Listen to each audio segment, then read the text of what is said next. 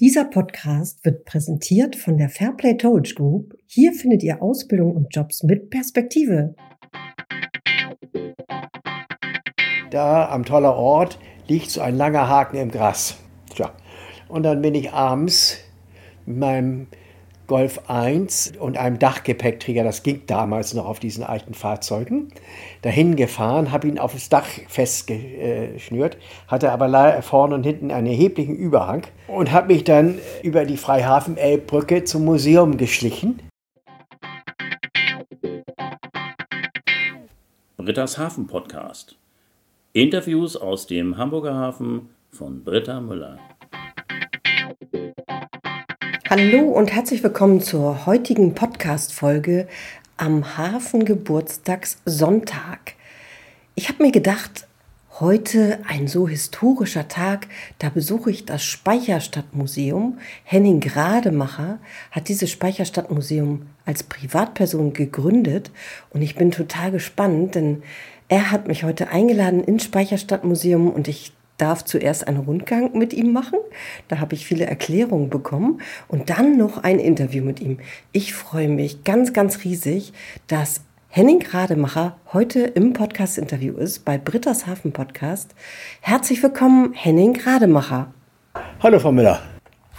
Vielen Dank, dass Sie sich die Zeit genommen haben, jetzt für ein Interview und vorher für den tollen Rundgang, aus dem wir gleich ja viele Beispiele noch hören werden.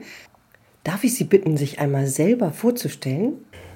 Ja, ich bin Henning Rademacher. Ich bin ehemaliger Seemann ab 1961 und betreibe das Speicherstadtmuseum als Einzelkaufmann. Dazu bin ich ziemlich kompliziert gekommen.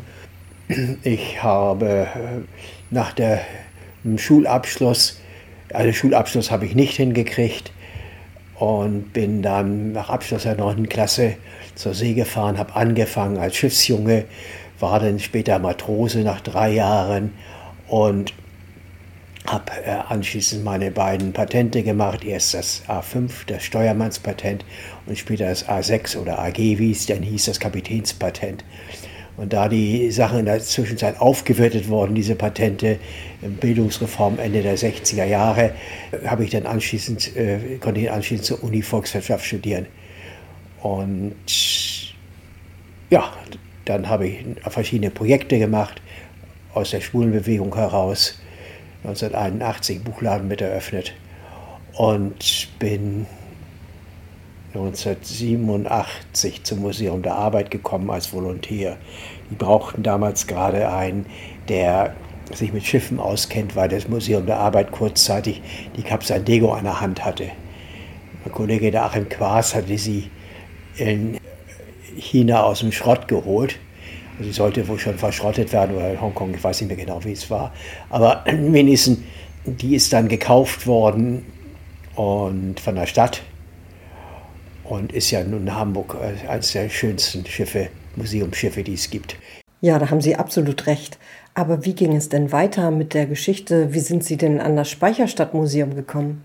Als Volontär am Museum der Arbeit war ich dann beteiligt an der ersten Speicherstadtausstellung 1988 zu 100 Jahre Zollanschluss, die wir im Speicher St. Annufer Nummer 2 machten. Die habe ich dann betreut weil das Museum der Arbeit in Barmbek saß und die brauchten ja noch jemand vor Ort, der auch die verschiedenen Aushilfskräfte immer einwies und so weiter und die Oberhoheit hatte. Und dann habe ich nochmal einen Werkvertrag gehabt bei denen, eine Inventarisierung eines äh, Fotobestandes aus den 1960er Jahren im Hamburger Hafen, die die aufgekauft hatten, 20.000 Negative. Aber das verlief etwas im Sande, weil die auch noch keinen Computer mehr zur Verfügung gestellt hatten. So was gab es eben damals noch nicht so richtig. Und danach war ich dann freigestellt, hätte auch keinen Job mehr gekriegt, so im Museumsbereich. Dazu war ich dann zu alt, im Jahrgang 1944. Genau, und dann, also so Anfang, Mitte 40, zweite Hälfte 40. Und dann habe ich mich 1995 mit, dem, mit der geschlossenen, immer, eigentlich immer nur sporadisch aufgemachten Ausstellung, die da ge geblieben war im Speicher, habe ich mich selbstständig gemacht. Das möchte ich jetzt noch mal gern wiederholen. Sie als Privatperson, Henning Grademacher, haben sich selbstständig gemacht und das Speicherstadtmuseum eröffnet. Spannende Geschichte, aber wie kommt man denn darauf? Ja, deswegen ganz genau sagen. Im Herbst wurde ich ja dann 50 und ohne Job. Und sollte ich mich dann gleich in die Rente abmelden? Ja, ist vielleicht ein bisschen früh.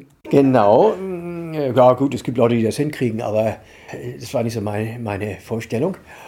Und dann habe ich mit meinem damaligen Lebenspartner zusammen das Museum aufgemacht.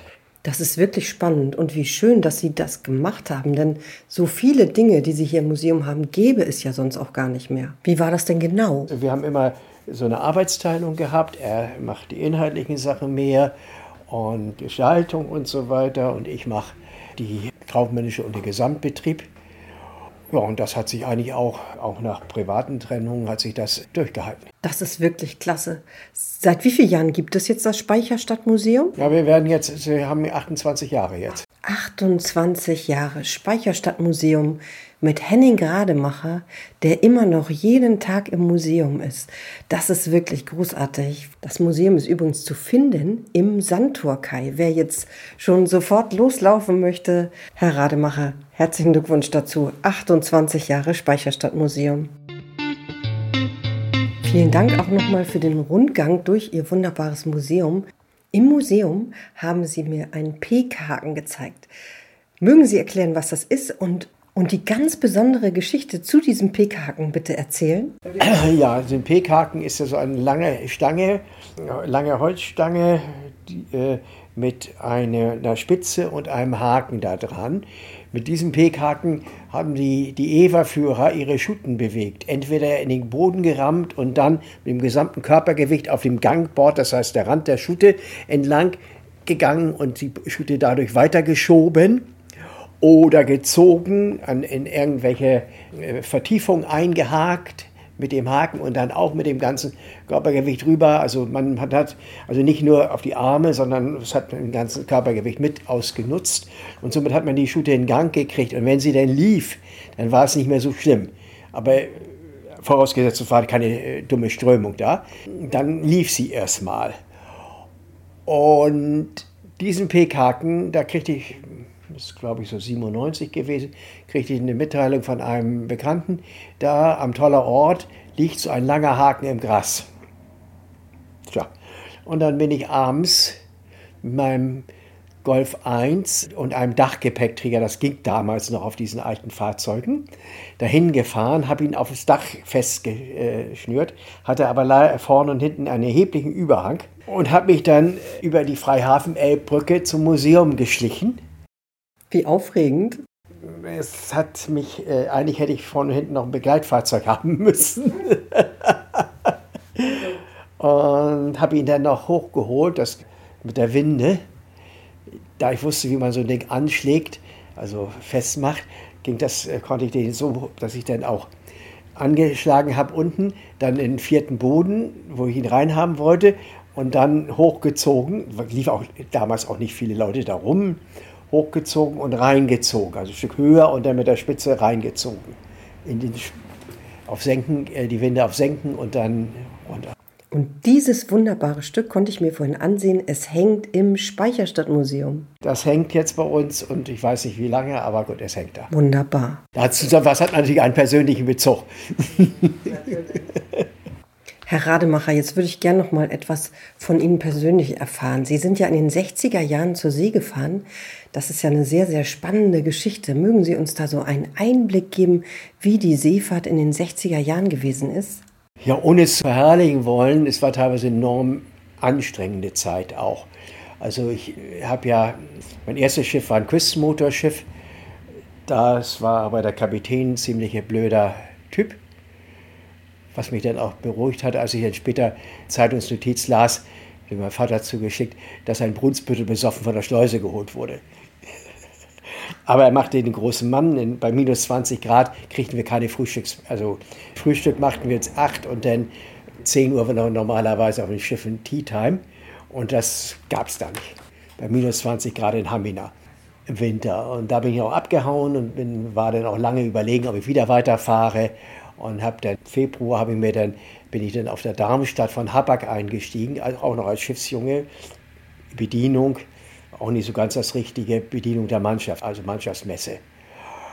Und wenig Decksarbeit und bin dann auch da wieder äh, nach einer Reise nach Indonesien anschließend zum, auf der, bei Hapag, auf der Köln gewesen. Da waren es drei Reisen, die ich da nach West- Südamerika runter machte. Jeweils so gut drei Monate immer. Und da habe ich so richtig alles gelernt mit der Zeit. Die erste Reise war noch schrecklich. Äh, erste Reise ging, da hatte ich nur, durfte ich nur 120 Überstunden machen. In welchem Zeitraum? Monat. Pro Monat 120 Überstunden. Und dann, äh, als ich über 18 war, war da äh, fielen alle Sperren.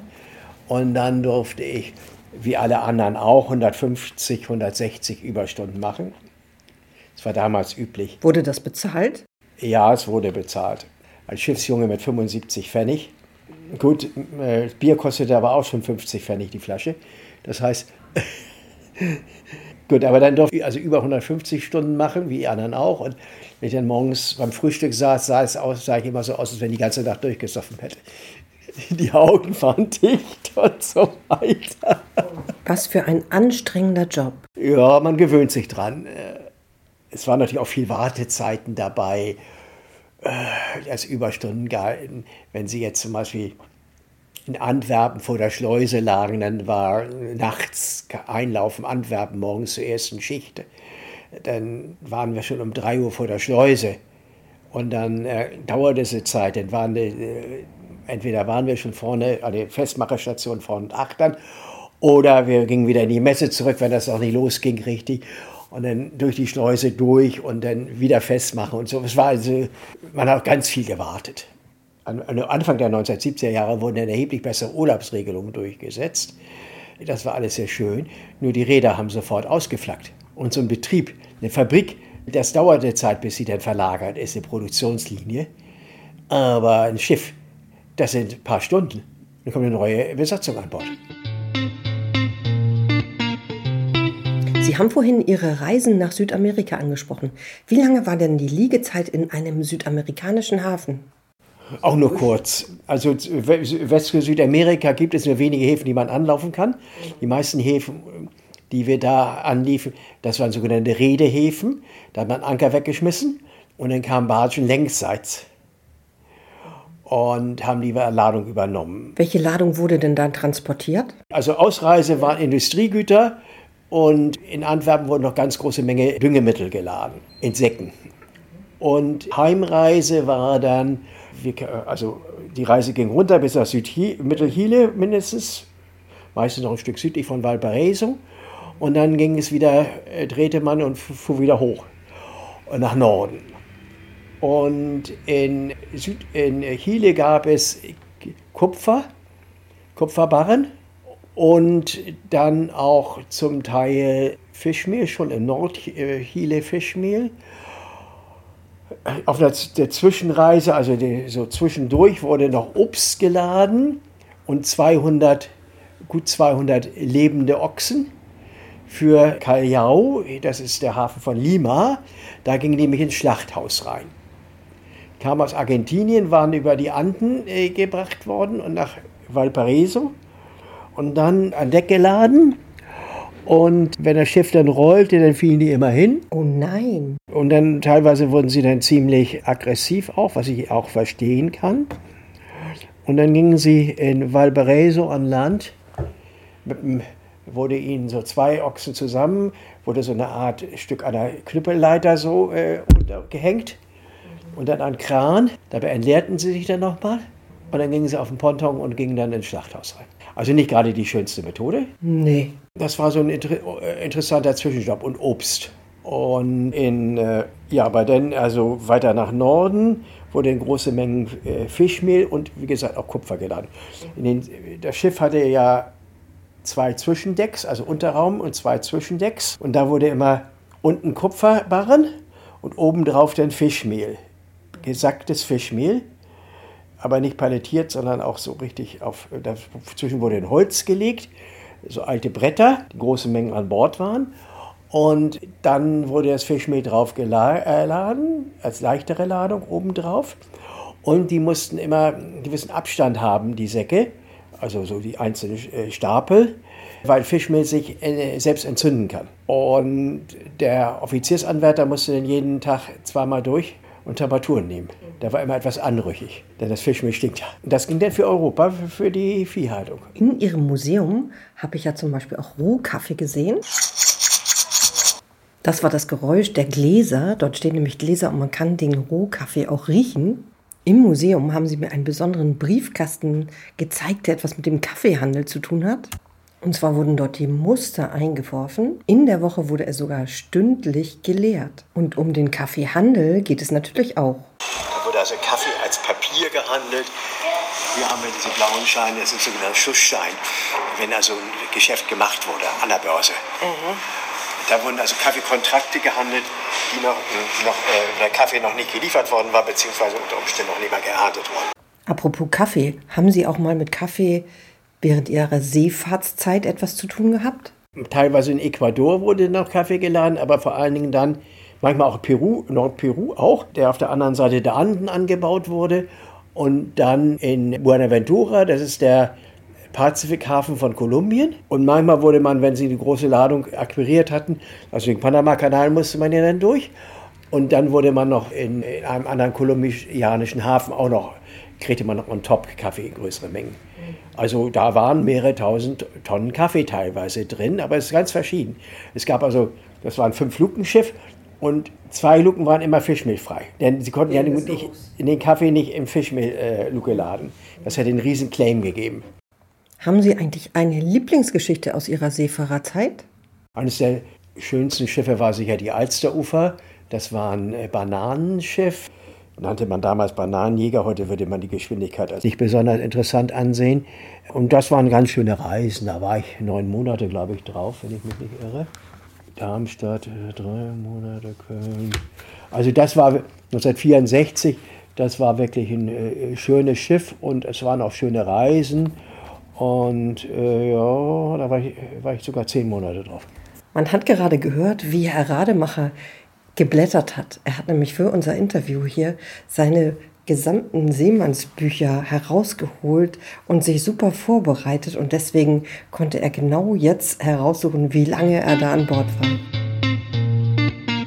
Im Museum gibt es so viele spannende Geschichten, zum Beispiel die über die Vorgeschichte des Prittstifts. Im Museum steht ein Sack mit einem bräunlichen Granulat. War früher Klebstoff. Gummi Arabicum, aha. Das ist ja Saft der Akazie, Harz der Akazie. Mhm. Wird unter Wasser, wenn es äh, wenn nass wird, wird es klebrig. Und es gab früher zum Beispiel solche Flaschen Kristallgummi hergestellt aus Pflanzengummi. Das ist also äh, ist, ist äh, Gummi Arabicum. Und äh, äh, die Briefmarken hatten auch sowas. Die Briefmarkensammler sprachen immer von der Rückseite von der Gummierung. Daher kommt das? Ja. Von Pelikan gab es, das ist also bis in die 60er Jahre im Büro, bevor der Prittstift eingeführt wurde, gab es so kleine Flaschen, dann oben so ein Gumminüpsel drauf. Wenn man die dann äh, umdrehte und dann so über die zu klebende Stelle, dann lief ein klein wenig raus. Mhm. Und dann äh, konnte man im aufkleben. Werkzeuge ist natürlich auch ein spannendes Thema. Ja, hier haben wir den Handhaken. Das war das, was jeder Hafenarbeiter früher hatte. Durfte er benutzt er für Kisten und Ballen und so weiter. Fasste man unter die Kiste unter und guckte die dann so, rollte sie quasi so über immer. Mhm. Obwohl da nicht Stürzen drauf stand und Handle with Care. Und das andere ist eine Resinsnadel, das ist spezielle Art Brechstange für Rosinenkisten. Vorhin im Museum habe ich eine ganz, ganz spannende Geschichte für Kinder erlebt, gesehen, mitbekommen. Können Sie darüber mal ein bisschen was erzählen und vor allem, wer ist eigentlich Kalle? Ja, äh, eine Mitarbeiterin von mir kam auf die Idee, so, ein kleines, so eine kleine Rallye für sechs bis elfjährige zu machen. Da geht es um Kalle, den kleinen Quartiersmann, also eine kleine Figur. Und die hat sie in allen Vitrinen versteckt.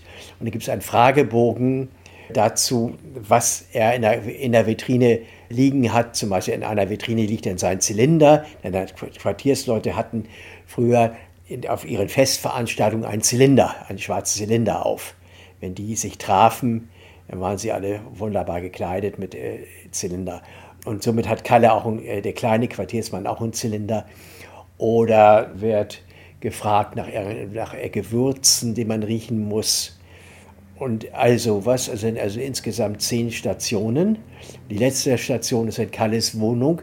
Die hat die Kollegin eingebaut in eine Teekiste, ein kleines Fenster rein in eine Teekiste. Und da die Frage denn, ist Kalle zu Hause oder nicht? Er ist eben nicht zu Hause. So eine richtige Mini-Puppenstube. Und das ist natürlich sehr schön und das freut die Kinder in, äh, in dem Alter äh, sehr. Wir haben ja auch diese Entdeckertouren, wo es eben auch darum geht, wo die Kinder was suchen müssen. Die werden zum Beispiel äh, aus dem ganzen deutschsprachigen Raum gebucht. Wir haben allein jetzt im April haben wir 700 Teilnehmer an diesen Entdeckertouren. Das ist also Kinder mit Erwachsenenbegleitung. Also das ist für Familien sehr interessant. Wie gesagt, werden auch aus Österreich und der Schweiz gebucht. Die Entdeckertour mit dem kleinen Kalle, dem Quartiersmann, da kann man einfach als Familie mit seinen Kindern vorbeikommen und die Kinder können dann diese Rallye über den Quartiersmann Kalle im Museum erleben. Genau, eine kleine Urkunde und so weiter. Also das ist für die Altersklasse sicher sehr schön. Und es ist mal nicht mit, mit Smartphone durch die Gegend laufen, sondern noch mit einem Blatt Papier, was auch nicht ganz verkehrt ist. Haben Sie eigentlich jeden Tag geöffnet? Ja, jeden Tag von 10 bis 17 und an den Wochenenden im Sommerhalbjahr äh, bis 18 Uhr. Herr Rademacher, jetzt haben Sie nicht nur das Speicherstadtmuseum, sondern es gibt noch eine ganz spannende Geschichte. Sie haben ein Buch herausgegeben. Das heißt Der Hafen. Es beinhaltet Fotografien von 1930 bis 1970. Und das ganz besonders Spannende daran sind, dass in diesem Buch vier Fotografen ja, und, und noch ein Luftbild. Und ein Luftbild enthalten sind. Die Fotografen sind Gustav Herbeck, John Holler und German oder wie spricht man das aus? Germin, ja, ist sein Künstlername. Ja, Germin und Harald Zoff. Sie haben das Buch herausgegeben. Wie kam es denn dazu? Ich, wurde eigentlich, ich wollte immer schon mal sowas machen. Ich wurde angesprochen vom, von Steffen Hermann vom Junius Verlag, wo ich das mal machen kann, sowas machen kann. Und da habe ich es gemacht. Ich habe die Aufnahmen zum größten Teil gehabt vor Ort. Also nicht die, die zwei Fotografen nicht. Germin und Holler habe ich nicht gehabt. Der Germin liegt im Museum der Arbeit, der Bestand. Und John Holler liegt, oh, wie heißt die Agentur noch? Vergesse ich jetzt mal. Ich denke, man kann einfach sagen, bei einer Agentur. Das ist, glaube ich, unwichtig, welche es ist. Und ähm, die kannte ich zum Teil auch nicht, musste mich so ein bisschen reinarbeiten. Aber da ich ein relativ gutes Hafengedächtnis habe, konnte ich mich da auch ganz gut reinarbeiten. Muss ja auch die Zeit, so einen Blick für die Zeit haben. Zum Beispiel äh, hatten wir ja früher schwarze Nummernschilder in Hamburg, also überall. Da stand B, B und H übereinander und dann nur Ziffern, Schwarz, äh, weiße Schrift auf schwarzem Grund. Das war britisch Hamburg, britische Zone Hamburg.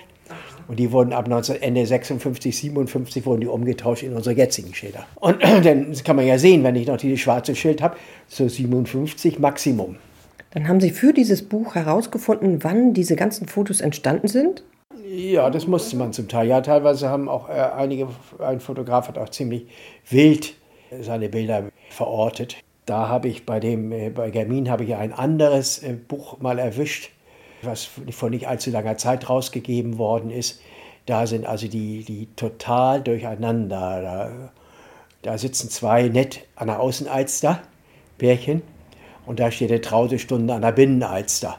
Oder ein Blick, ein Jungfernstich entlang von, aus, aus, dem, aus dem westlichen Ende vom Prienhaus.